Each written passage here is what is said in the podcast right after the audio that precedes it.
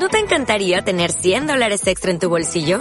Haz que un experto bilingüe de TurboTax declare tus impuestos para el 31 de marzo y obtén 100 dólares de vuelta al instante. Porque no importa cuáles hayan sido tus logros del año pasado, TurboTax hace que cuenten.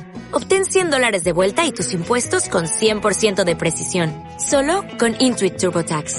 Debes declarar para el 31 de marzo. Crédito solo aplicable al costo de la presentación federal con TurboTax Full Service. Oferta sujeta a cambios o cancelación en cualquier momento.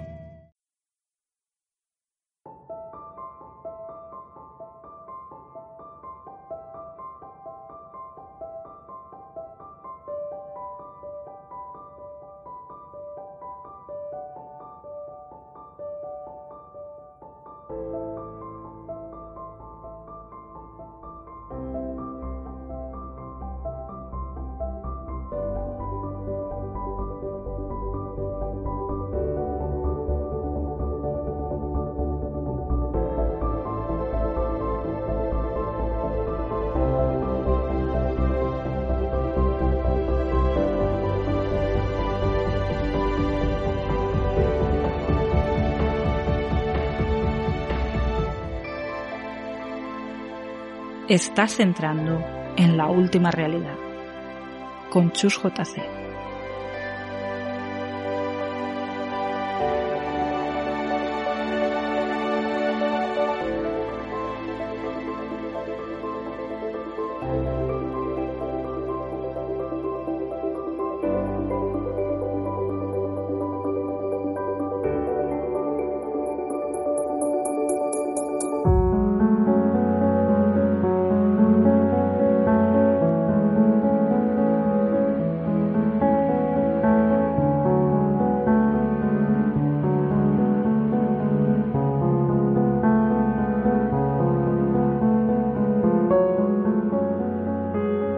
Repente una noche empieza a, mm, a tener en su mente, empiezan a llegarle imágenes, imágenes de, mm, de momentos mm, que no son suyos, no son recuerdos suyos, y que eh, son protagonizadas esas imágenes, esos recuerdos, por las personas que eh, estaba ella maquillando.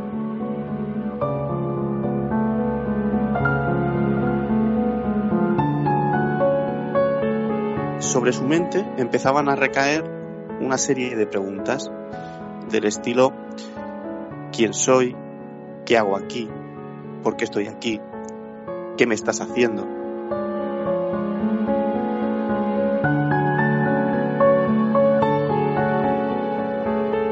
Es como si ella eh, pudiera hablar con estos, con estos espíritus y eh, ellos, como es, la única persona que les responde del entorno en el que están, pues a veces incluso eh, no quieren marchar, eh, incluso no comprenden por qué están en ese estado.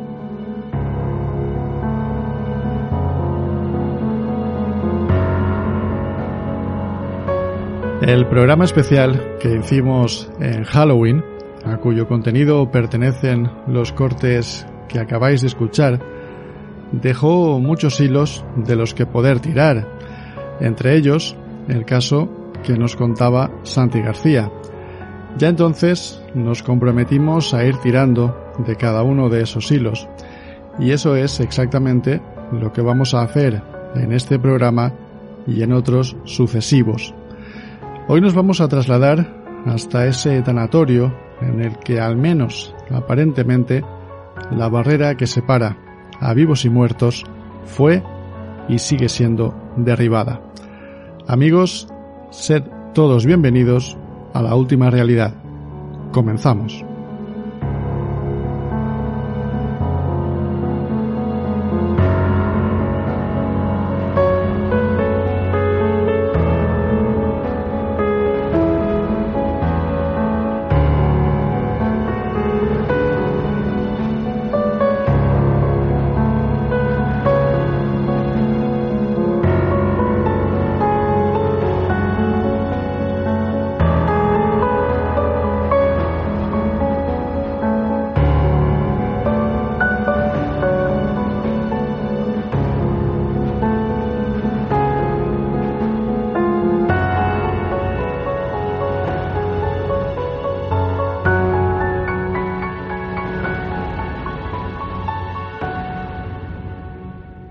Como habréis podido imaginar, para poder recuperar aquella historia que nos contaba Santi García en el programa especial de Halloween, necesitamos, como no, a nuestro arqueólogo de cabecera, a ese investigador incombustible e insaciable que es Santi García.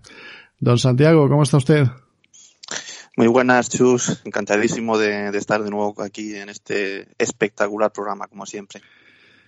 Yo creo que vamos a empezar el año muy fuertes, porque tal y como te he dicho, a micrófono cerrado y como probablemente se haya podido comprobar en redes, eh, la historia que contaste, que además era la que cerraba aquel programa, eh, como no podía ser de otro modo, no nos dejó indiferente, como supongo que no te dejó indiferente a ti cuando te llegó, ¿no?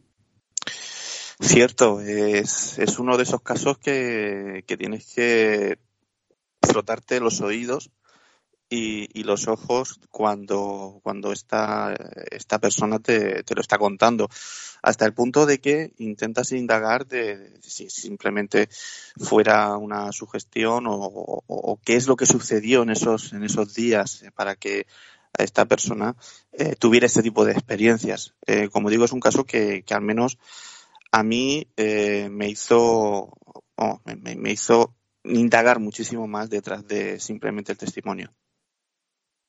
Vamos a entrar en, en, materia ya, a meternos de lleno en este caso, pero antes quiero dar la bienvenida a, pues a otra voz eh, recurrente, felizmente recurrente aquí en, en, la última realidad. Es una de nuestras oyentes más fieles. Yo creo que candidata firme a ser la más de la, la más fiel de, de entre todos eh, colaboradora ocasional, la conocéis, eh, sobre todo amiga. Mar Contreras, ¿qué tal? Pues nada, muchísimas gracias siempre a ti. Bien, bien, aquí muy bien hallada y nada, mandar un saludo muy fuerte y nada, pues como tú dices, no se puede empezar mejor el año que, que tocar un tema con vosotros tan fascinante como, como el que contó Santi el otro día. De hecho, eh, estás aquí en el momento en que se publicó el programa, eh, recuerdo un comentario que hiciste tú eh, en el que pedías que, que esta historia en concreto y también la que contaba Basim al principio del programa, que seguro que también tendremos ocasión de, de recuperarla y también profundizar en ella en, en otro programa. Eh, pero bueno, nos pedías que, que fuéramos un poco más allá, porque en aquel programa, como era un programa pues muy de variedades, pues apenas tuvimos unos 15 minutos para contarla. Y nos pedías que, que profundizáramos en ella porque supongo que también a ti te dejó impactada, ¿no?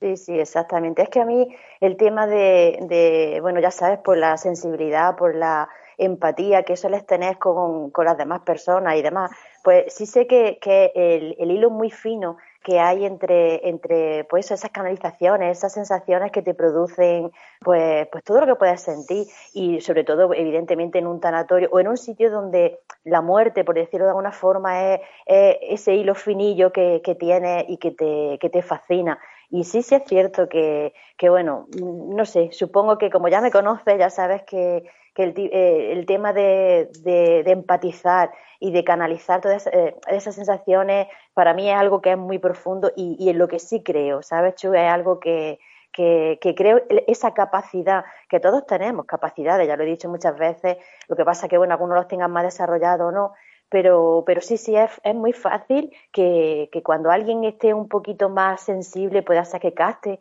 muchísimas cosas de las que allí, en un momento donde la energía y donde eso, esas sensaciones se viven tan fuertes, puedan ser que ocurran, claro que sí. Sí, yo preparando el programa se me han ocurrido ya muchos temas que, que podemos, o muchos de esos hilos, como decía, de los que podremos ir tirando. Eh, lo que nos dé tiempo, porque seguro que nos daría para, para una serie de programas. Solo con un caso nos daría para muchísimo. Pero si te parece, vamos ya a ponernos en manos de Santi, que para que nos vuelva a contar la historia, esta vez con más tiempo, Santi, no hay prisa, eh, tómate todo lo que necesites, porque creo que la ocasión lo merece. Y, y nada, eh, ya mismo. Eh, sí te voy a pedir, eso sí, que vuelvas a contárnoslo entero y que comiences desde el principio y, y luego ya empezamos a debatir, a comentar, a ver, a ver qué, a ver qué sacamos en claro. Perfecto, Chus. Bueno, eh, encantado, Mar. Eh, eh, bueno, para empezar, mm, situémonos un poquito en, en lo que es el espacio-tiempo. Y eh, aunque por circunstancias de, la propiedad de datos, de la protección de datos, voy a inventarme el nombre de, la testigo. Eh, nos tenemos que situar en una pedanía, en un pueblecito pesquero, en una zona de, muy próxima a la ciudad de Cartagena. Eh, San Pedro del Pinatar, que además está prácticamente lindando con, la comunidad valenciana, muy cerquita de Pilar de la Horadada.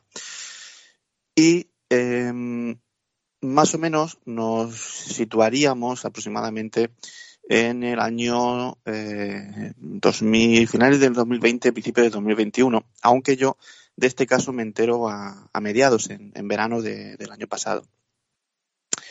La cuestión es que, pues, por circunstancias, y documentando algunos de algunos casos para lo que serían las esas esas rutas que hago nocturnas de misterio por algunas de las ciudades en, nuestra geografía eh, llega a mis manos una una noticia ni siquiera mm, podíamos darle en esos momentos dosis de, veracidad sobre una persona que eh, dice o que ha tenido había tenido la experiencia de hablar con difuntos. En un principio, pues una, insisto, no le doy mayor importancia, puesto que mm, hay muchísimas personas, muchísimos testimonios que, efectivamente pues nos trasladan constantemente esa posibilidad de, pues eh, he tenido una ensoñación con un, con un familiar mío o simplemente se me ha aparecido en casa eh, eh, una persona o un amigo que había fallecido. El tema empieza a tomar cuerpo cuando em, in situ me voy al lugar de, los hechos y eh, en el tanatorio Rocamer, en San Pedro del Pinatar, me entrevisto con una, persona eh, que me voy a llamar Sofía, por, insisto, por ocultar su identidad, en donde ella se dedica a la taxopraxia, a talatopraxia, perdón, a la, a, la preparación de, lo que es el cadáver para eh, pues lo que es el velatorio y lo que es la inhumación. En un principio mm, le cuesta, eh, digamos, confiar en mí. Obviamente no es, no es un tema que, se cuente a la ligera, ni muchísimo menos, y sobre todo, eh, pues el típico que van a pensar. Y de eso he tenido vosotros por desgracia he tenido muchas experiencias de, personas que a micro cerrado te, cuentan pues, hechos asombrosos, pero mm, luego les cuesta relatarlos un poquito con más, eh, con, más detalle y, sabiendo que, van a ser conocidos.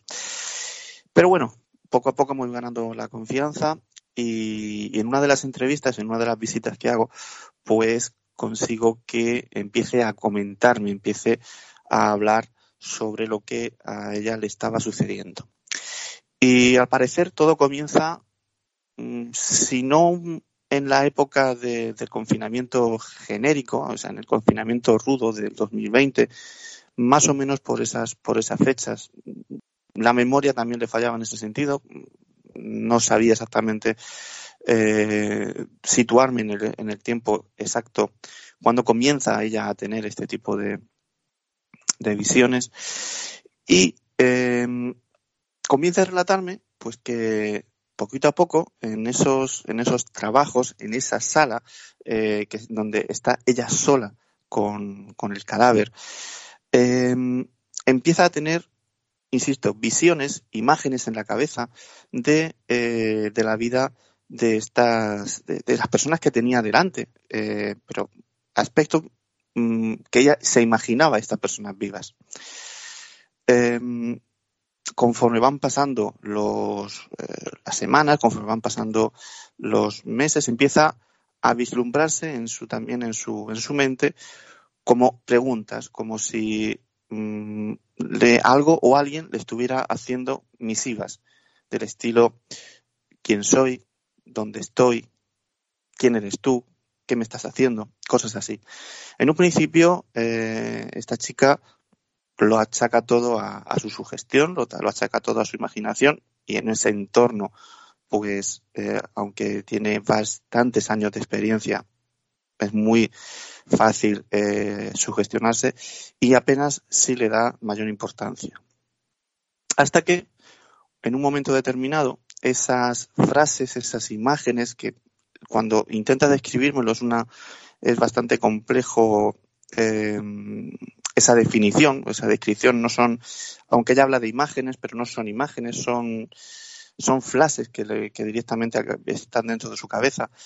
Empieza a vislumbrar esos, esos episodios, esos, esas imágenes, esta vez relacionada con, eh, el primer caso que ella tuvo, con una sobrina suya, en donde las sensaciones que, se le transmiten es que eh, esa niña, eh, esa noche en concreto que le estaba pasando, estamos ya metiéndonos casi casi finales del 2020, em, que no saliera de fiesta, que no saliera de su casa.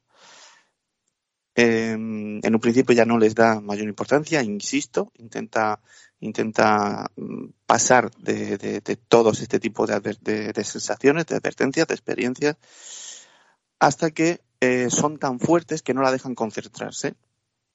En ese instante coge el teléfono para, contactar con su sobrina, no consigue hablar con ella y em, de repente a mitad de noche, pues se entera de que la llaman, se entera de que ha tenido un pequeño accidente. La chica salió ilesa, pero el susto en el cuerpo sí lo tenía.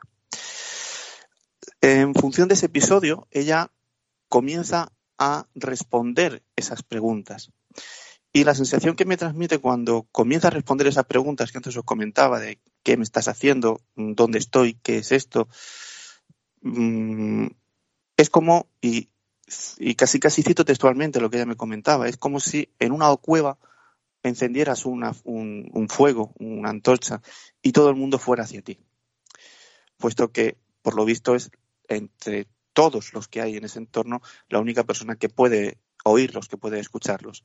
Y ya no solamente era sobre las personas que ella estaba trabajando, sino prácticamente era un agobio constante y continuo, hasta el punto de que ella eh, pasó de luchar a no hacerle caso a luchar para volver a pasar de, de, esas, de esas preguntas, de esos mensajes. Eh, casi casi lo consigue hasta que una noche eh, vuelve otra vez a tener una especie de mensaje relacionado con ella misma. Y en esta ocasión le decían que no saliera del tanatorio, que se quedara trabajando o al menos que no saliera de esas instalaciones. Eh, no, no, hace caso, eh, aunque con mucho miedo eh, decide coger el coche hacia su casa.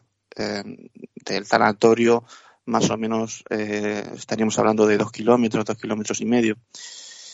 Y consigue aparcar el coche sin que pase absolutamente nada. Pero justo, justo cuando está a punto de desconectar la llave. Y si es como, como, como, me pasa a mí, que desconecto la llave y ya casi casi estoy saliendo por la puerta, en ese momento ella hubiera, hubiera fallecido, puesto que cuando estuvo ya cogiendo la llave, notó como, uno notó, no, oyó un estruendo en la parte de atrás.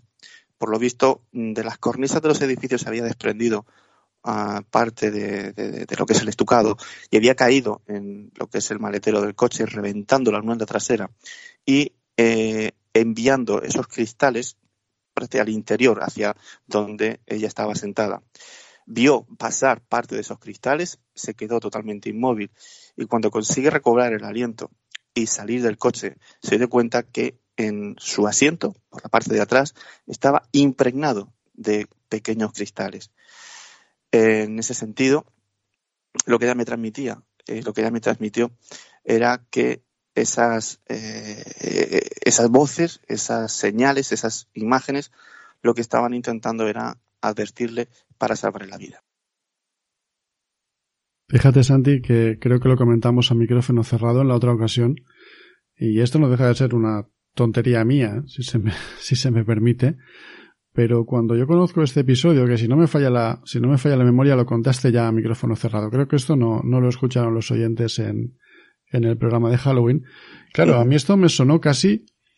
Eh, tú me decías que ella lo interpretó como una advertencia, como que querían protegerla, Sí. Pero caramba, eh, yo en el contexto en que me lo contaste, en el que ella estaba como dándoles un poco de lado, casi casi me sonó a... Mm, eh, insisto, esto es una tontería mía y, no va más allá, pero eh, como si esos... Y vamos a empezar con los términos que no me gusta utilizar, pero no tengo más remedio, esos espíritus o lo que sea, un día le dijeran, mm, no quieres hacernos caso, pero nos vas a hacer caso. Ya lo va, porque, porque ha sucedido en otras ocasiones y también le abro, le abro un poco el, turno a Mar para, para que me diga cómo lo ve ella, ¿no? Porque yo sinceramente, y creo que la persona que lo vive es la que de verdad tiene que sacar sus conclusiones y tal y como me comentaste, ella lo entendió como tal, pero, pero caramba, a mí casi me suena un poquito a esto de vamos a darle un toque de atención para que sepa que no va a poder huir de nosotros, ¿no? ¿Tú cómo, tú cómo lo ves, Mar?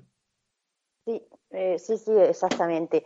Mira, en primer lugar es que yo quería decir, cuando ha empezado Santi a, hacer su, su vamos, a dar el testimonio, yo no sé por qué mm, eh, hay ese miedo o esa, esa negación a admitir que este tipo de contactos con, seres de más allá, con, lo que sea, con lo que se nos pueda presentar, es perfectamente factible. No sé por qué se tiene y se tiene, a ver, generalmente pues eso, pues no quieras contarlo, tienes ese miedo a, decir algo porque piensen que, pues no sé, pues bueno, por, por eso, porque se te puede haber ido la cabeza y sea algo así.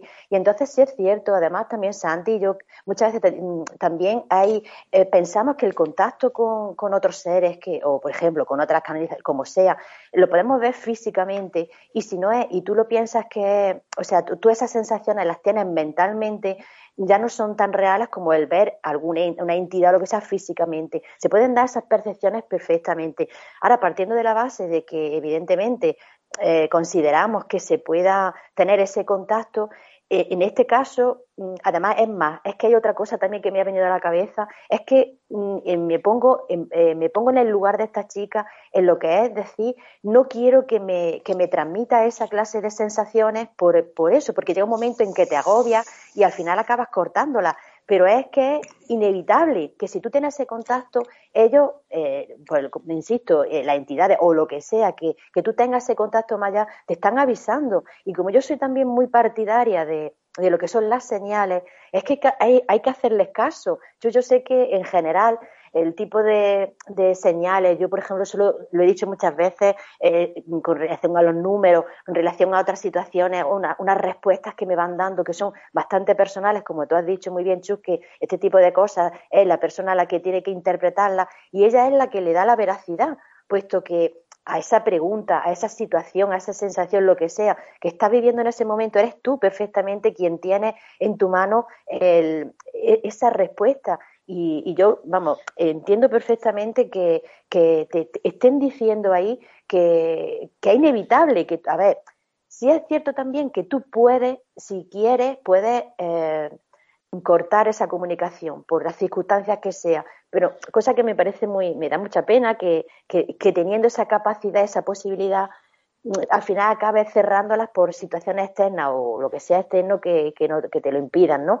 Pero sí es cierto que creo que, que al final es como una llamada de atención. Y fíjate, eh, tanto Santi Chus, que si, eh, si ella en ese momento no hubiese hecho caso o esa señal no lo hubiese visto claramente, no lo estaría contando, porque evidentemente habría estado dentro del coche y, y, pues, vamos, pues, pues, no lo, eh, eso, que no lo estaría contando. O sea que me parece que son cosas que son muy a tener en cuenta y, y sin, y sin miedo a, bueno, pues todos los que estamos en el mundo del misterio eh, es porque creemos que, bueno, dudamos de muchas cosas y demás, pero, pero le damos esa, esa entrada a que todas estas situaciones son perfectamente factibles y que están ahí avisándonos de, de lo que sea.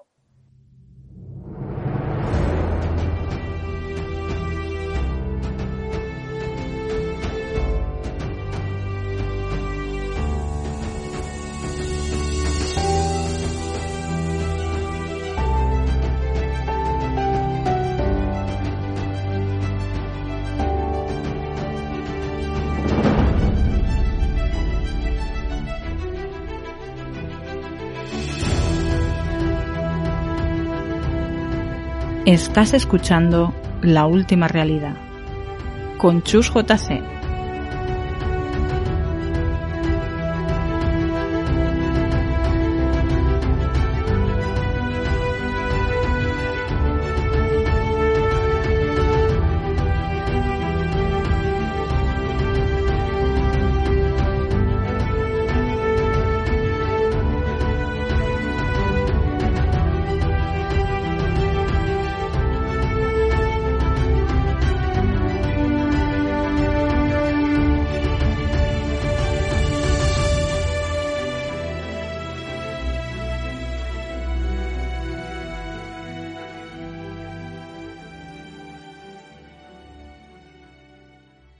Os traslado a los dos la misma cuestión, porque la has abierto tu Mar, y me parece una, uno de los, aspectos muy interesantes de todo esto.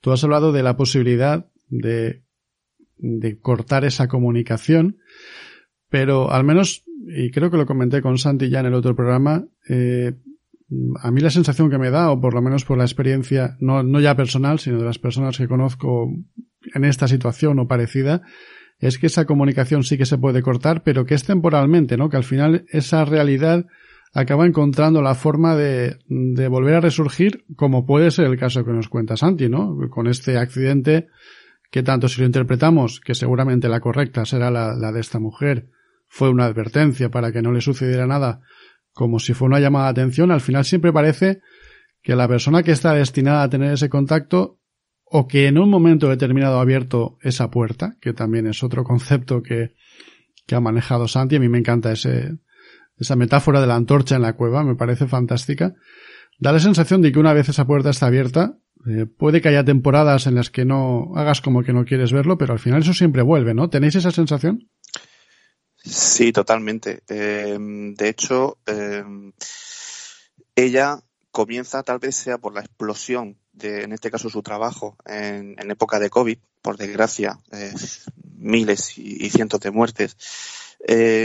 pero yo también pienso que en este sentido ella tiene que tener algo, es decir, mm, tiene que tener algún tipo de sensibilidad, algún tipo de don por el cual pueda mm, puedan contactar con ella de esa, de esa forma. De lo contrario, entiendo que sí también podría llegar, a fin de cuentas, a, poder experimentar este tipo de cosas, pero costaría más. Em, vamos, al menos en, en, este caso en concreto, esta chica eh, intentó, como digo, intentó en varias ocasiones esa, el, cerrar, el cerrar esa ventana que, abrió, pero, pero vamos, a día de hoy eh, soy consciente de que no, de que no lo, ha, no, vamos, no lo ha, no lo ha conseguido. Y respondiendo una cosita que ha dicho, comentado Mar, eh, sobre que pues, mucha gente es reticente ¿no? a, a todo eso. En parte, también eh, dos cositas solamente. Una, eh, las propias empresas eh, en muchas ocasiones obligan a la gente a, a, no comentar ni a no hablar de este tipo de testimonios. Y segundo, la labor que estamos haciendo todos nosotros cuando estamos divulgando misterio, en, esa, en ese sentido estamos, mm, entenderme bien, socializando el mundo del misterio. Es decir, eh, si yo escucho a una persona que le está pasando algo que a mí me está pasando, pues a lo mejor mm, me da de la seguridad como para poder contarlo yo también. No sé si me entendéis. Antes, antes de dar paso a Mar, quiero decir que Creo que, no creo que no habrá ningún problema en decirlo porque seguimos protegiendo la identidad de esta persona. Pero yo a Santi le propuse la posibilidad de que, de que esta mujer estuviera hoy aquí, eh, distorsionándole la voz, protegiendo, y esa, esa oferta, por, por llamarlo de algún modo, no fue aceptada. Y, y yo, si tuviera que reprocharle algo a alguien, nunca sería esta persona por no querer estar aquí, cosa que entiendo perfectamente, sino a todas esas personas que provocan el miedo a que, a que las personas no quieran contarlo. Es decir, yo entiendo que, que si ese miedo existe, como tú muy bien has dicho, Santi, a veces, muchas veces por, temas laborales, a ver qué van a pensar en el trabajo, a ver qué van a decir, a ver si eh, alguien hurga en mi historia y ese trabajo que estoy a punto de conseguir no me lo dan por si estoy, por si estoy para allá, dicho popularmente o coloquialmente.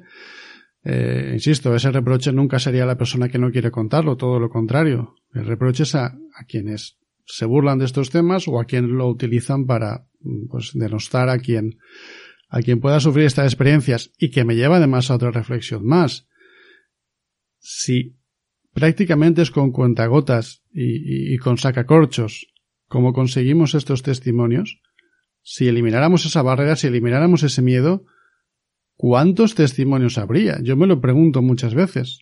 Porque si con las dificultades que tenemos para, para conseguirlos, así todo van saliendo, Mar, si ese miedo se perdiera, nos llevaríamos una sorpresa, ¿verdad? Ay, Chu.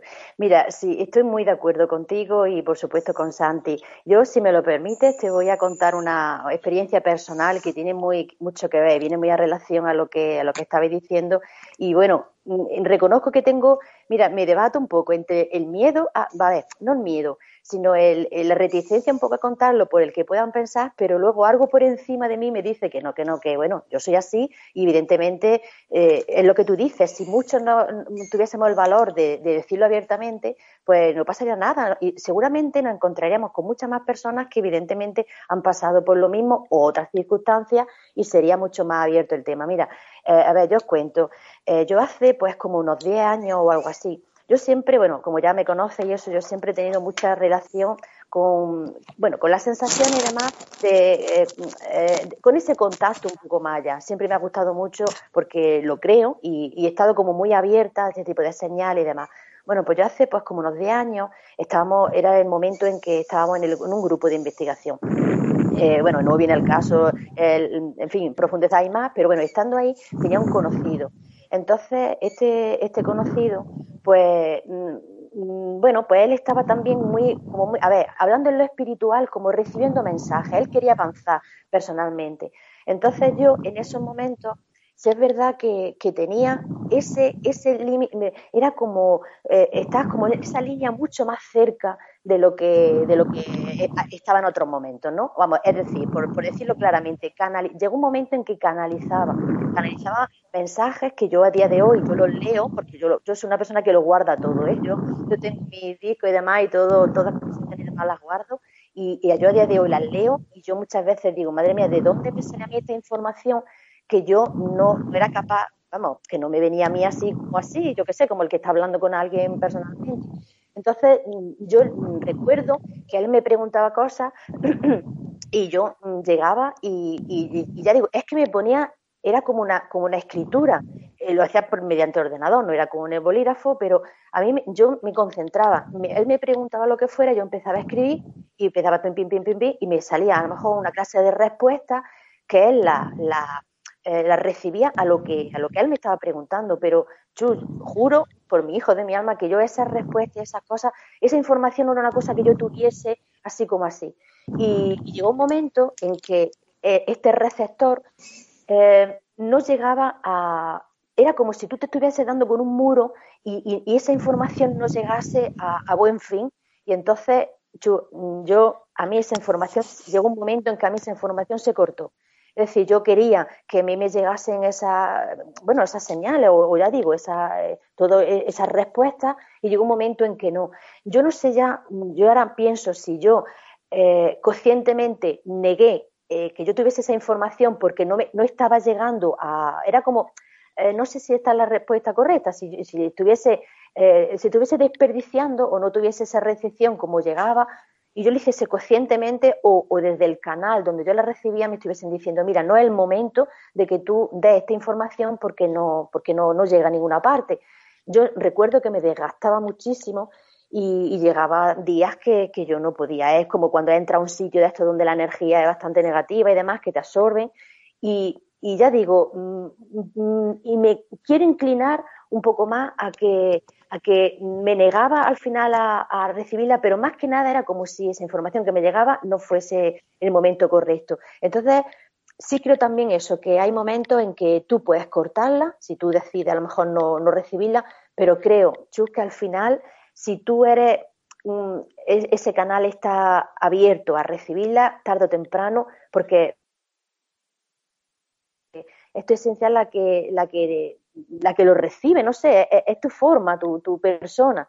Y entonces, pues no sé, no sé si, si va a servir un poco el ese, pero sí creo que, que, se pueden dar los dos motivos, pero que si tú quieres hacerlo, sí, sí puedes. Sí puedes cortar cuando ves que a lo mejor por circunstancias externas no llegan a buen fin. Yo me, pregunto, eh, ahora estamos hablando de esa canalización, de esos mensajes, que ahora también os pregunto a los dos si realmente pensáis que son lo que parecen, porque en este caso concreto eh, hablamos de un tanatorio, hablamos de una persona pues que, maneja cadáveres, eh, que está acostumbrada a estar con cadáveres, y por lo tanto lo más inmediato es pensar que esas voces, que esas imágenes, que además en muchos casos, como decía Santi, son las propias imágenes de esa persona que está tratando, si pensáis que esas voces son realmente lo que parecen, voces de esas personas que acaban de fallecer y que se comunican con esta persona, ¿pensáis que son exactamente eso o abrís la puerta a otra posibilidad? Mm, bueno, desde el punto, bueno, desde, iba a decir desde el punto de vista científico, desde el punto de vista de, una investigación metodológica, eh, nunca voy a cerrar una puerta. Es decir, mm, puede ser esa, esa, esa, hipótesis o eh, puede ser eh, la hipótesis de la mera sugestión o, puede ser cualquier otro tipo de, hipótesis que, que, ahora mismo pues se nos escape. Eh, el hecho de que parezca, parezca ser lo que, lo que es o lo que pudiera ser, es decir, eh, si es blanco y va en una botellita puede ser leche, pues posiblemente sea leche. El tema es, y una, una de las cosas que más me llamó eh, la atención en este, en este caso, porque, insisto y vuelvo a repetir, que en un principio no le doy la mayor importancia, pues porque entre que había muchos casos parecidos cuando no obviamente en, un tanatorio, y además em, parecía que, la, que la, sugestión estaba de por medio, pues digamos que lo fui dejando hasta que me senté delante de ella. Hay un, hay un dato que no, he, que no he comentado, pero a ti sí, Chus, fuera de micro, muchas veces, y es que eh, además ella mm, me describe algo muy significativo, y es em, la justificación de, esas advertencias o el intento de explicación de esas advertencias. Me habla de la posibilidad, bueno, de la posibilidad, de lo que ella cree o de lo que a ella se le había transmitido, que empezó a darle sentido desde el accidente. Es algo así como si esas personas, esos, esos seres, esas ánimas, esas energías, eh, continuaran existiendo pero en una especie de plano superior al nuestro. No plano superior al nuestro, en entenderme bien, de sabiduría ni, nada por el estilo, sino simplemente con más perspectiva. Eh, me, ponía un, me ponía ejemplo, que además también es un ejemplo que suelo poner yo. Eh, imaginemos que estamos eh, a pie de calle y alguien nos pregunta de qué color es el siguiente coche que va a pasar si acertamos en mera casualidad. Pero supongamos que estamos en la azotea de ese edificio y nos hacen la misma pregunta, ¿de qué color es el coche que va a pasar? Nos asomamos y vemos que es de color verde, amarillo. Pues estos seres, estas energías, están en esa azotea viendo el continuo espacio-tiempo, viendo eh, el pasado, presente, futuro prácticamente como si fueran en, una misma, en un mismo instante. Y por ese motivo pueden, eh, digamos, Mm, darnos señales, darnos eh, una idea de lo que nos puede pasar. Y junto con esto, también te digo, os digo, hace poquito tuve la posibilidad de entrevistarme con, un señor que, tuvo una experiencia cercana a la muerte. Estuvo casi 54 minutos muerto, en donde él me transmite la continuidad de la vida eh, el entorno es, me lo describe como oscuro, pero él estaba vivo y él seguía viendo cosas y él seguía viendo eh, la mesa camilla donde estaba su cuerpo y todo eso. Uniendo un testimonio con el otro, aunque en parte no tengan nada que ver, pero esa, esa percepción del más allá, esa percepción del, otro lado, eh, y combinándolas, en cierta manera tiene sentido lo que esta chica me estaba comentando, eh, esos, digamos, esos planos de, visión de, nuestra realidad, por decirlo de alguna manera. Has, tocado un tema que es que para mí es fundamental en todos estos en todos estos casos, que es el tiempo, ¿no? Eh, no sé si lo has dicho explícitamente, pero bueno, en cierto modo eh, podríamos decir que de algún modo en ese otro plano el tiempo ya no ya no funciona a 60 minutos por hora, como me gusta decir a mí, sino que se comporta o bien de un modo distinto o, directamente es una dimensión más que se puede recorrer en, diferentes direcciones o con otra perspectiva, como tú comentabas, que ya de por sí no es moco de pavo, es decir, estamos hablando de algo muy gordo si realmente fuera así.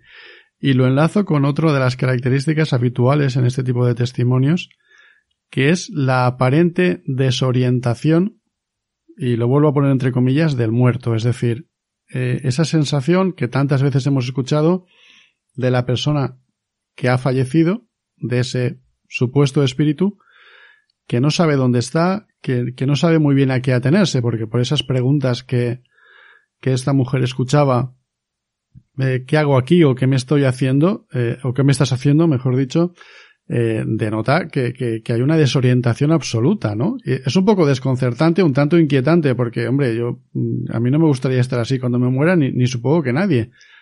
Pero sí parece que lo que, lo que es una constante en este tipo de testimonios es esa sensación de, de que cuando alguien se muere, inicialmente al menos, no sabe muy bien dónde está, ¿no? Es un poco, a mí me inquieta un poco, no sé a vosotros cómo lo veis. Eh, bueno, pues yo, yo sí, sí, es cierto.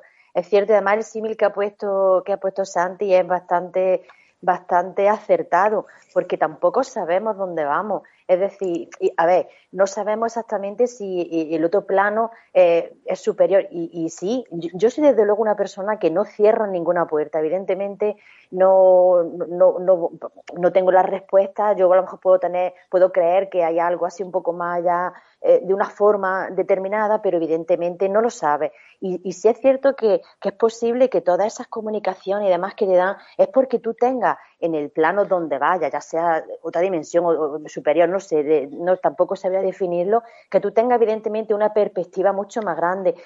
Que claro, a la hora de, como tú comentas, Chu, a la hora de, estar aquí y, y, pasar al otro plano, que esté un poco desorientado porque no sepa, pues es muy posible que, que a lo mejor el paso eh, tendría relación a, esa, e, esa alma o ese ente o como queramos llamarlo, que no encontramos la definición apropiada, pero mm, no sepan, eh, o sea, estas mismas que se quedan aquí, que todavía no dan el paso hacia más allá, o sea, eh, no todo el mundo que, que da e, este paso lo da, a ver, no sé si el término es correcto, limpio, es decir, pasa al otro plano como sea, ya no tienes comunicación con ellos ni nada, es como si al pasar al otro plano por decirlo de una forma, ya estuviese en el lado correcto, con todo averiguado, con todo, todo ya correcto.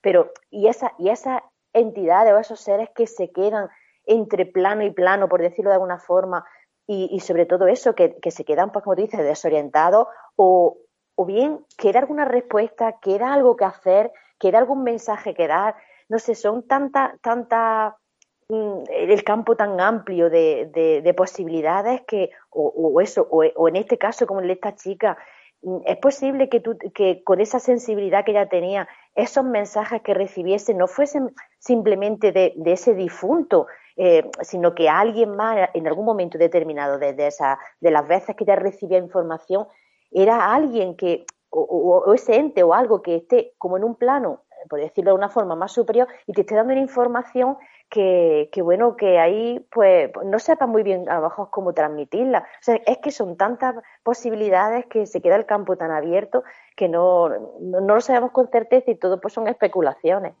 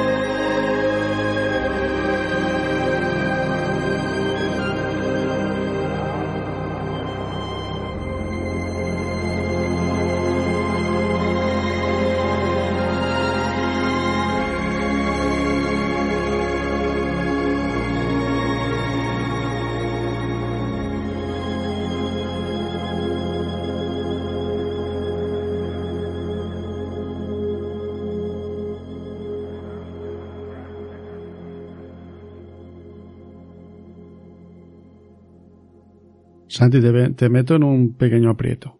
Pero realmente lo que, lo que me interesa es tu reflexión porque sé que va a ser muy interesante, porque sé el tiempo que llevas recopilando este tipo de casos y escuchando este tipo de historias.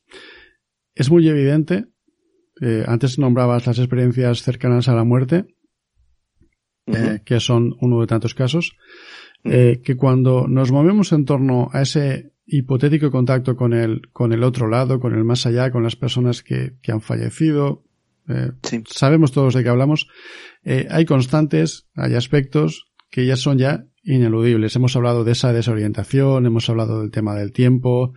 En fin, hay toda una serie de, de constantes que vosotros dos lo sabéis y lo saben nuestros oyentes porque se interesan por estos temas, que están ahí que son patrones perfectamente definidos y creo, creo que ya no nos ofrecen ninguna duda, aunque eso no nos sirva para saber la respuesta, pero sabemos que son constantes, que están ahí. La pregunta es, y me interesa tu reflexión posterior y luego más si quiere también, por supuesto. ¿Crees que eh, esa repetición en esos patrones es porque hay una realidad que está ahí, que, que es inamovible, que funciona así, sean cuales sean las causas? ¿O crees que nuestras creencias, nuestra forma de investigar, aquello que de un modo u otro andamos buscando, también puede provocar que siempre nos fijemos en las mismas cosas? Supongo que me has entendido. Totalmente. Eh, y la respuesta es una combinación de ambas. Eh, efectivamente, cuando tú estás investigando, cuando tú estás buscando, y además os voy a poner un ejemplo clarísimo, si un arqueólogo está buscando, eh, por ejemplo, una joya de oro, en una necrópolis ibérica, sabe que hay, hay oro en, en, época ibérica, sabe que se enterraban en el con oro, te aseguro que lo, van a, lo va a encontrar, porque va a dejarse durante esa excavación un montón de datos que, eh, que pasa totalmente olímpicamente de ellos porque va directamente a la pieza. Si vas buscando eh, vida después de la vida, seguro que vas a que vas a encontrarla y vas a encontrar indicios que te van a indicar que efectivamente hay existencia, hay vida después de la vida. Pero también te vas a dejar una gran parte de elementos sin, analizar. Em, por eso mm, hemos de ser muy cautos a la hora de, establecer mm, unos cánones o unas, unas, unas pautas a la hora del método para intentar eh, concluir ese tipo de, elementos, em, de tal forma que nuestras, nuestros arraigos culturales, nuestra educación no interfiera, es decir, tenemos que ser lo más objetivos posibles. Y eh, en esos elementos comunes también tenemos que profundizar y rascar un poquito más en el caso en concreto, es decir, esta persona eh, a lo largo de su vida ha escuchado, por ejemplo, experiencias cercanas a la muerte, ha habido, eh, ha visto o es habitual de, escuchar programas de misterio, tanto en, podcast como en televisión, o es una persona totalmente ajena que no ha escuchado para nada este tipo de, cuestiones y simplemente se le han sido reveladas. Eh, en este caso en concreto, esta, esta chica eh, hasta hace un año y medio eh, no creía absolutamente en nada de este tipo de, temas. De hecho, eh, me podía, efectivamente me puede estar engañando en el testimonio, por supuesto que sí, pero para ella en ese sentido, yo pienso que no. Em, en este caso, no tenía relación con, con, programas de misterio, no había escuchado, sí que había escuchado lo de las FM, lo de las experiencias cercanas a la muerte, pero mm, no le había hecho más caso del que podemos hacer de otros temas que a nosotros a lo mejor no nos interesen. Quiero decirte con esto, Chus, que eh, en este caso en concreto, el arraigo cultural, en este caso, eh, lo tenemos que dejar un poquito fuera y centrarnos exclusivamente en los datos, lo cual no quita como bien acabo de, comentar, eh, que, que, esta sea la verdad, ni muchísimo menos. De todos los casos que he tenido la oportunidad de, estudiar, mm, lo que sí me queda claro, independientemente de las, pautas, eh, es que hay, parece que hay una conciencia después de, nuestra muerte biológica. ¿Qué sucede con esa conciencia? Ahí ya se me escapa. Y esa conciencia es eterna, dura, es duradera, no duradera, también se me escapa. Mar, eh, ¿qué piensas tú al respecto? ¿Piensas que estamos eh, influyendo tal y como le preguntaba Santi, estamos influyendo en exceso a lo mejor al tratar estos temas? Partimos de hipótesis, eh, o, más bien, más que de hipótesis de creencias demasiado cerradas y eso nos impide investigar bien. ¿Qué, opinas tú al respecto? Pues mira, estoy muy de acuerdo. Además, Santi explica todo también y, y, pone el ejemplo perfectamente muy explícito y muy entendible. Y, yo creo que sí, muchas veces es que además eh, el, cerrar, el, tú ir buscando algo en concreto, te cierra muchas posibilidades porque el ejemplo que has puesto es perfecto. Es perfecto. Tú, si tú vas buscando algo, evidentemente vas hacia ahí. No vas a dejar abierta el campo y posibilidad a que haya otro, otro tipo de, de situaciones que las tienes ahí y que te están a lo mejor dando una información y tú no le estás haciendo caso porque te deja influir no sé, consciente o inconscientemente por, por lo que tiene alrededor. Entonces, no sé, son cosas que, que creo que, una mente abierta hacia muchas posibilidades, al no cerrar, eh, bueno, puedes creer algunas más, otras menos, pero el, el, ir buscando algo en concreto y no dejar esa posibilidad, el negar que haya, no las va a encontrar. Es que yo, mira, eh, creo que en el programa que, que, tratamos contigo, Chu. Yo me, recuerdo que dije algo que eh, no sé si lo llegué a explicar en aquel momento bien, y luego después haciendo mi reflexión y demás, me intentaba yo a ver de qué forma poder explicarlo un poco más. me refería a que cuando uno crea algo va exactamente hacia ahí, hacia lo que, hacia lo que está, está buscando. Si tú cierras eh, posibilidades de los demás, primero que no va a dejar campo, insisto, en lo mismo que estaba diciendo antes, pero además es que tú creas lo que, lo que, lo que estás buscando. Es que, a ver, yo luego, ya te digo, las reflexiones decía, vamos a ver, si tú en un campo, por ejemplo, vamos a hablar de, de cuando tú te juntas con un grupo de personas y ese grupo de personas eh, tiene un halo negativo, al final tú todas las percepciones y eh, todos los mensajes, todo lo que recibas y todo lo que va a tener va a ser negativo, porque te estás moviendo en eso. Si tú no, no saca te saca un poco más eh, hacia afuera, eh, no sé si, si a lo mejor el ejemplo este es un poco correcto o me entendéis lo que quiero decir. Es decir, que en, el plano en que tú te muevas, al final eso es lo que tú vas a crear. Si en este caso, por ejemplo, como digo, lo negativo, tú estás moviéndote en un círculo y todo es en, ese plano, eso es lo único que, esa es la única respuesta y lo único que tú, te, te vas a mover. O sea que no, no tenemos que, que dejar nunca ningún punto externo eh, tenerlo como en, o sea, ser lo más escéptico posible, pero no dejar nunca eh, esa posibilidad porque, porque cierra otras que, que no te, que, te van a, impedir que a lo mejor tengas el campo amplio con todas las respuestas correctas. No sé si al final lo he liado un montón, pero, pero vamos, que, que eh, Santi lo ha dicho perfectamente y creo que es así. Sí, al final, como, como a mí me gusta repetir, y creo que estaremos de acuerdo, eh, la realidad no es algo que está ahí eh, inerte y que nosotros lo observamos, lo vemos. Es, es, es una danza, es algo que danza con nosotros, que baila con nuestras emociones, con nuestros sentimientos y con tantas y tantas cosas y que se va contorsionando eh, en tiempo real, ¿no? Y por eso pasan estas cosas tan raras. Yo estoy convencido de que los tiros van por ahí. Como vamos avanzando ya no nos queda demasiado. Eh, pues de los, de las muchas cuestiones que podríamos tratar, hay una que me parece que, que es muy recurrente, pero que me sigue pareciendo interesante, ¿no? Y es ese, esa capacidad especial que no acabamos de ponernos de acuerdo en si la tenemos todos, si solo la tienen algunas personas, si la tenemos todos, pero lo que hay son como diferentes grados o diferentes niveles, porque por ejemplo en este caso del tanatorio, si no estoy, si no lo he entendido mal, de todas las personas que trabajan allí, la única que ha tenido este tipo de experiencias ha sido, pues, nuestra protagonista, ¿no? Eh, a quien hemos llamado Sofía.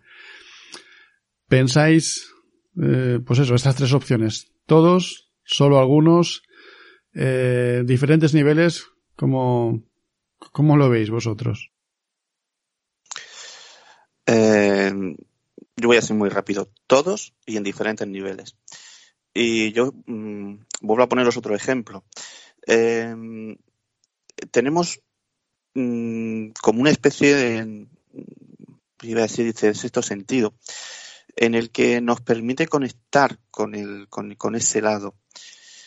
Em, lo he podido corroborar, contextualizar, ver en muchísimas, en muchísimas excavaciones mm, por mi profesión he tenido la posibilidad de ver cómo el hombre se enfrenta a la muerte y al más allá desde época prehistórica. Y, ese, ese, ese halo, esa conexión, eh, la tenemos, creo, o al menos esto sí que es una, una inducción directamente de, datos, que em, la tenemos todas las personas, pero no la sabemos trabajar.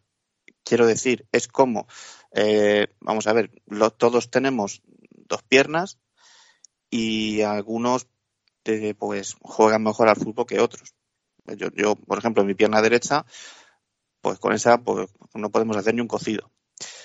Pero una persona, si empiezo a trabajar esa pierna derecha, empiezo a practicar, empiezo a ensayar y empiezo a, pulir para realizar, eh, yo qué sé, tiros por la escuadra, etcétera, etcétera, al final voy a conseguirlo. ¿Qué sucede? Es algo que, aunque viene innato en nosotros, Em, nadie, nos, nadie nos enseña o nadie nos eh, indica qué sucede o cómo se trabaja este, este tipo de, sentido. Es por eso que muchísimas veces hemos escuchado lo de que a los niños pequeños, sobre todo los pequeñitos, los entre dos, cinco años, cuatro años, siete años, son más propensos a tener experiencias con el, con el otro lado, con, con la otra realidad, en donde pues han visto al abuelo, eh, han jugado con el abuelo y el abuelo llevaba fallecido a lo mejor dos años o, seis meses o dos semanas. Em, insisto, conforme, y eso lo habéis escuchado también, conforme van pasando los años, es como si ese, ese sexto sentido, ese tercer ojo, eh, se nos cerrase y no se volviese a abrir, en principio, eh, nunca más. Insisto, porque no sabemos usarlo o porque no lo hemos usado. Mar. Pues totalmente de acuerdo con Santi. Además, ha expresado perfectamente lo que yo pienso. Todo y en distintos niveles. Todos porque yo creo, yo, a mí me gusta llamarlo, ya has visto que me gusta decirle capacidades.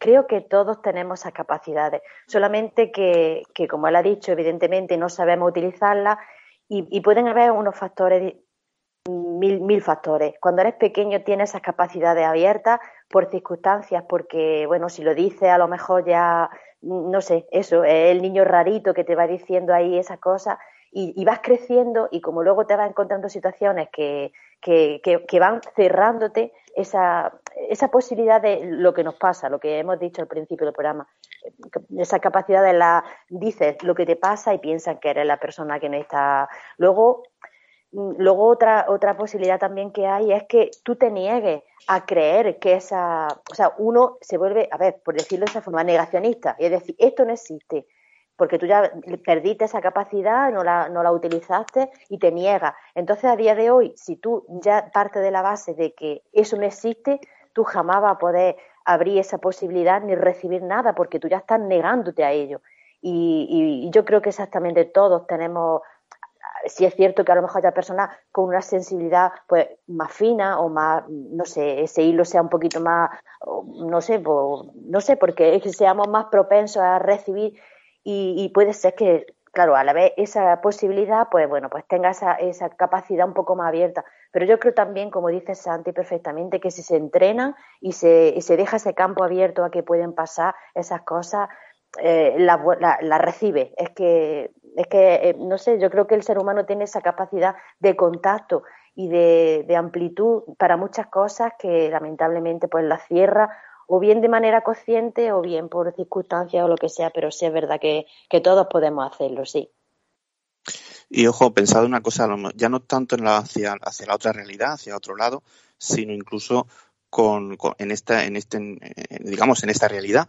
Eh, no sé si os habrá pasado alguna vez de entrar en conexión con una persona, incluso eh, el, sentir o tener la sensación, llamémoslo X, de saber que esa persona está mal, por alguna circunstancia. Sabes que esa persona está mal, levantas el teléfono y efectivamente, pues le ha, yo qué sé, eh, ha tenido un pequeño percance doméstico o, ha tenido una mala noticia. No sé si habéis tenido esa, esa experiencia, pero al menos yo sí que he recogido algunos testimonios en, ese, en esa línea también. Sí, sí, a mí, a mí me pasa. Yo es algo que con lo que habitualmente convivo por, no sé si será eh, por la empatía que yo siento, a lo mejor yo muchas veces a lo mejor tengo con ciertas a lo mejor exceso de empatía para lo bueno tanto como para lo malo pero intento eh, esa empatía hacia lo malo, mm, corregirla para que no me afecte, pero sí, sí, hombre, Chu sabe que yo tengo personas a las que, evidentemente con Antonio, por ejemplo, lo digo, que bueno, nosotros participamos en el programa y demás, y bueno, pero en nuestra relación personal hay situaciones que yo sé perfectamente cómo está y yo sé que él es conmigo, o sea, que, que se tienen vínculos con ciertas personas con las que, que tú llegas un poquito más allá a sentir esa esas sensaciones o, esos momentos, en esos instantes en la vida que, sabes perfecto. Es, que lo sientes. No, podríamos definirlo con palabras, eh, no sé, me, faltaría el, vocablo, pero tú sabes porque sientes cómo esa persona está y, perfectamente es perfectamente aceptable. Vamos, vamos, que ya es algo que con lo que convives y, lo tienes como algo normal y corriente. En definitiva, un, un, mundo invisible eh, eh, e infinito que influye muchísimo en nuestras vidas y al que con mucha frecuencia damos la espalda. Imaginaos, pues para acabar el programa, lo que habéis dejado caer, ¿no? Me parece, si os parece, dedicamos un día un, un programa a todo ese universo oculto de sensaciones, de, de intuiciones, como decía Santi, al que yo creo que la mayoría mucho caso no le hacemos, a lo mejor algunos más que otros, y que en cambio, pues a saber cuál es su potencial, probablemente mucho. Mar, empiezo contigo en lo que quiero ya que sea una, una conclusión. Haz un cocido con todo lo que hemos hablado y, muy brevemente dime que, qué sensaciones te deja esta historia eh, y qué conclusiones sacas. me, has pedido brevedad a mí que hablo tantísimo. Mira, pues que para mí las, las capacidades que tenemos están ahí que en este caso ella, ella eh, tuvo esa capacidad abierta, pudo recibirlos perfectamente, porque creo que, creo que no deberíamos de, negarnos a que tenemos contacto con, con muchísimas sensaciones, con seres, con, con, no sé, e, e, el campo es tan amplio que, que, está ahí y que lamentablemente, pues por circunstancias, no sé, de la vida muchas veces las negamos y, y, el mundo de, e, esto, toda esa sensibilidad que tienen las personas, porque somos energía, que eso, eso es algo que suele decir mucho, somos energía y, y tanto captamos, eh, tanto la que tenemos aquí como la que podemos tener hacia más allá, porque a fin de cuentas no desaparecemos, simplemente cambiamos de estado. Entonces, pues, pues creo que, que algo que, que está ahí y que y, deberíamos de hacerle, como tú muy bien has dicho, deberíamos de hacerle más caso del que lo hacemos porque, porque nos privamos muchas veces de, muchas cosas que, son maravillosas. Santi, eh, tu conclusión, aparte de que si organizamos un partido de fútbol te tenemos que poner por la izquierda, no sé si de extremo izquierdo o de lateral, porque con la derecha me has dicho, bueno, a pierna cambiada también, no sé cómo lo llevas. Bueno, bromas. A pierna, pierna cambiada. Ah, vale, perfecto. Bueno, bromas aparte, eh, tu conclusión, porque tú has tenido más tiempo que ninguno y has estado más cerca que nosotros del caso. Eh, ¿Qué sensaciones te ha dejado y, qué ha supuesto para ti acercarte a, esta historia? Pues eh, para mí ha sido la, la, posibilidad de, o la confirmación más bien de, una realidad de la que mm, tenía indicios de, eh, y que em, ha plasmado, digamos, que, em, por ejemplo, en, durante muchísimas investigaciones que he tenido eh, la oportunidad de hacer de campo y, sobre los libros, en muchas horas de archivo, eh, veía cosas, leía cosas, cosas inexplicables. Eh, en el caso de, Sofía he podido ver esa, esa otra realidad en vivo y en directo. Me ha abierto una puerta que nunca pensé que, se iba a abrir y con hacia un universo pues que, que aunque no lo veamos está ahí. Muy bien. Bueno, pues Charles y ya vamos a, despedirnos. Eso sí, con un poquito de autopromoción. Ya que pasáis por aquí, os voy a pedir ahora que os, que os autopromocionéis. Mar, eh, metidísima en el mundo del misterio como estás. Imagino que seguís adelante Antonio y tú con diálogos tarantinos todas las semanas. No sé si andas metida en algo más o nos puedes contar algo o lo dejamos como sorpresa para más adelante? Pues mira, yo si quiero, bueno, evidentemente el programa de diálogos tarantinos, que precisamente, fíjate, Chu, este programa que, subirá Antonio, hablamos de la experiencia cercana a la muerte, donde hacemos unas cuantas reflexiones y demás. Bueno, tú ya sabes a nuestro nivel que, hacemos. Y, bueno, mira, pues sí, pues te lo voy a adelantar y va a ser en tu programa y, contigo. Bueno, las jornadas, las jornadas de abril. Que, que ya están en marcha, están, no, no te iba a adelantar más, pero sí es decirte que, que bueno, el, el 1 y el 2 de abril, pues tendremos Dios mediante, como se suele decir, y si, y si nada lo impide eh, con lo que estamos viviendo, pues ya las tendremos aquí en Jaén. Y, y, bueno, y en mayo también, adelantar un poco más, porque en Almería también están programándose ya las que, las que tendremos allí. Pero bueno, yo súper ilusionada aquí en Jaén y, y, bueno, a ver si, si todo confluye bien y, y bueno, y ya empezamos a movernos un poco más porque ya, ya lo echamos de menos, Chus. La verdad es que, que ya lo echamos de menos.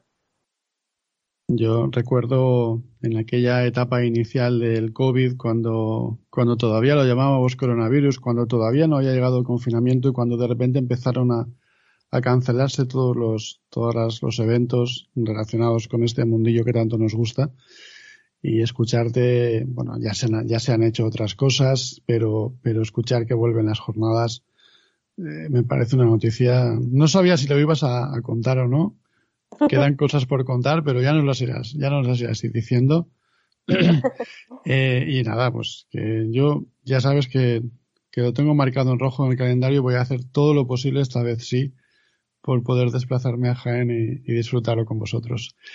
Y nada, de diálogos tarantinos, pues como digo siempre, pues que, que, es una propuesta muy particular, muy personal vuestra y que a mí me parece maravillosa y, y auténtica, ¿no? Que, que, no es cosa poca. Y bueno, Santi, eh, a ti, no sé, la próxima hora te dará tiempo a, a todo lo que haces, porque lo tuyo es un poco, bueno, imagino que sigues con, con las rutas, como no. Sí, sí. Bueno, eh, cuéntame, cuéntame. Sigo, sigo con, con rutas misteriosas eh, los fines de semana. Eh, prácticamente estoy enfocado y centrado en el mundo del misterio, pues casi casi a, a pleno rendimiento. Eh, y de ahí, pues que si no pasa nada, si no pasa nada, pues este año, pues dos libritos más esperan la luz. Uno, uno es muy curioso porque me di cuenta que lo tenía escrito sin saberlo. Eso tiene tiene para otro programa. Y, eh, y ya bueno, ya que estamos haciendo las maletas, pues sí, sí, eh, estamos intentando organizar alguna cosita también por aquí, por, por Cartagena, que tú sabes bien. Sí, respecto a eso no podemos todavía decir nada, pero espero que no, dentro de no mucho podamos empezar ya a contar cosas que efectivamente también se, se cuecen cosas en esa magnífica ciudad a la que, por cierto, no voy a tardar mucho en ir.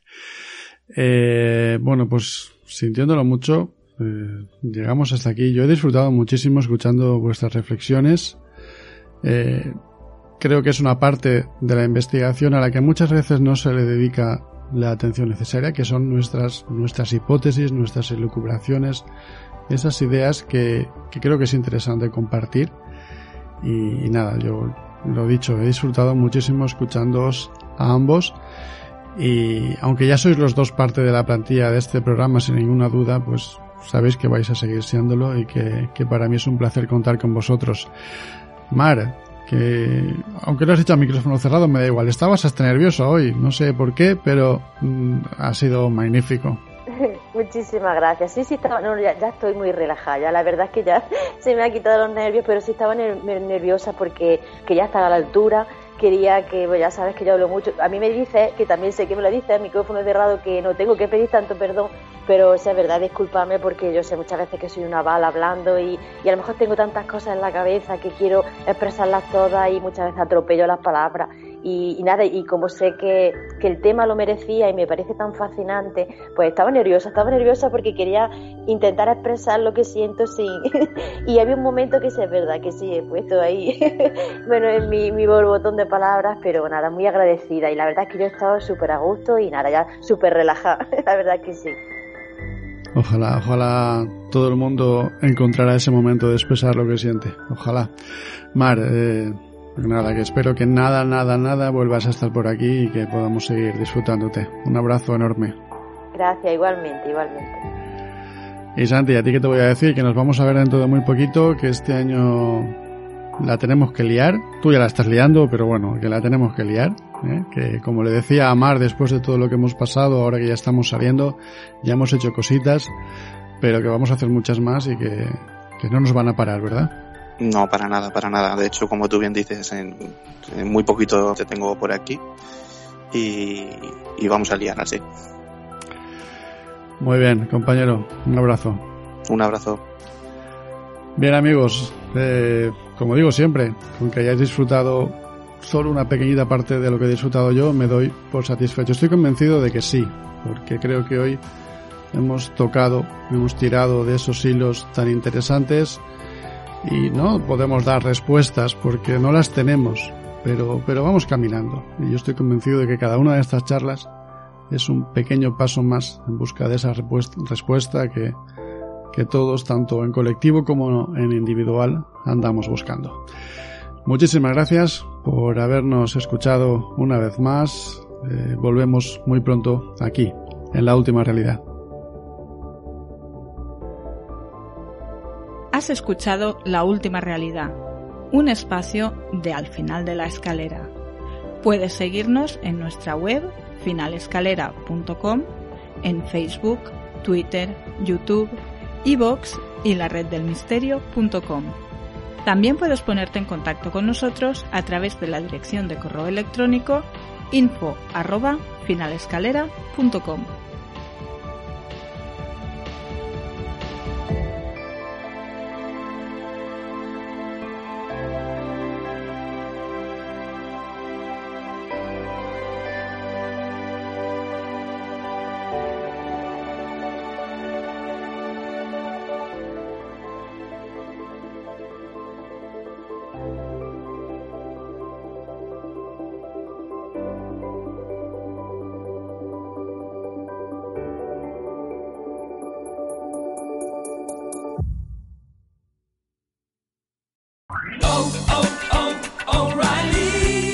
¿Necesitas ayuda? En O'Reilly Auto Parts te ayudamos. ¿Necesitas algún consejo? Te aconsejamos. Nuestros profesionales en autopartes están siempre disponibles para ayudarte a encontrar lo que necesites. Excelente servicio al cliente es solo una de las ventajas que ofrece O'Reilly Auto Parts. Los profesionales en autopartes. oh, oh, O'Reilly.